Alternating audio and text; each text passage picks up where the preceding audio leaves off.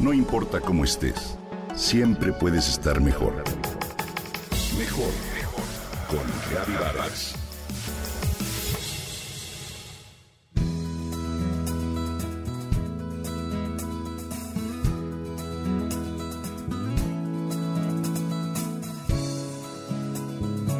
¿Te ha pasado alguna vez que te encuentras con alguna persona de origen argentino y empiezas a imitar su tono de voz?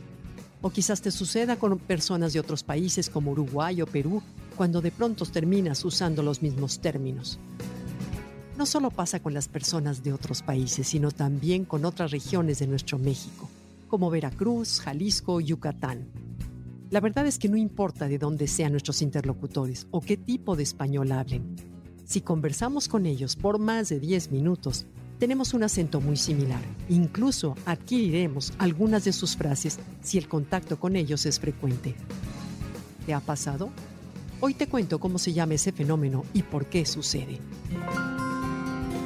Primero que nada, es importante saber que el español, como tal, es la lengua oficial de más de 20 países, pero no todos lo hablan igual, ni siquiera dentro del mismo país. En el nuestro, por ejemplo, se presentan una gran variedad de acentos. A veces, nuestra manera de hablar se transforma y de pronto adquirimos el acento o modismo de un país que ni siquiera conocemos. Si eres mexicano y vives en España, seguramente adoptarás el acento del lugar. Este fenómeno se llama convergencia lingüística y es algo que a casi todos nos sucede. A veces se confunde con convergencia fonética que es cuando adoptamos el acento o la forma de pronunciar algunas palabras. Pero, de acuerdo con Susana Erdosova, profesora lingüística, por lo general no solo se nos pega el acento, sino también el léxico, y eso es la convergencia lingüística. Sin duda alguna, un mecanismo muy útil para explicar los cambios que se inducen por contacto y que resultan de la cercanía de dos lenguas que coexisten en un área. ¿Por qué se da este fenómeno? Las razones son varias, pero una de las más importantes se vincula con la aceptación social y la sincronización. Si decidimos consciente o inconscientemente adoptar el tono o el éxito de alguien, es para lograr aceptación y empatía identitaria. Es una manera de sintonizarnos con la otra persona. La divergencia lingüística es lo contrario y lo que con esta se logra es, por supuesto, una distancia social entre los interlocutores. No hablan el mismo idioma. La sensación que genera la convergencia lingüística es la de hablar en el mismo idioma, contrario a lo que la convergencia lingüística genera en el hablar. A veces, estar conscientes de este fenómeno puede hacer que paremos, pero en la mayor parte de las ocasiones continuamos porque genera un beneficio social positivo.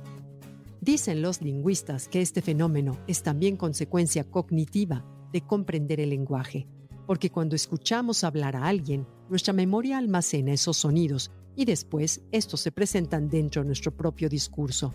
Por eso, este fenómeno se relaciona con la forma en la que nuestro cerebro es capaz de procesar y distinguir las diferencias fonéticas entre un lugar y otro para después reproducirlas.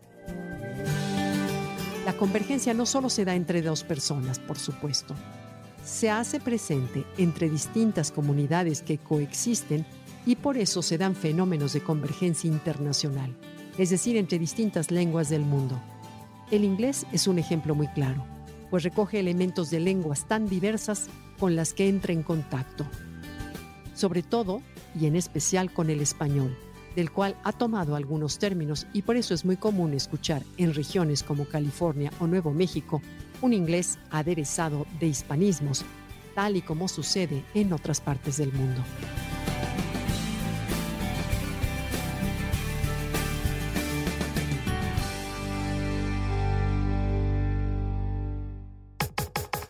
Comenta y comparte a través de Twitter. No importa cómo estés siempre puedes estar mejor. Mejor, mejor, mejor. Con Gaby Vargas.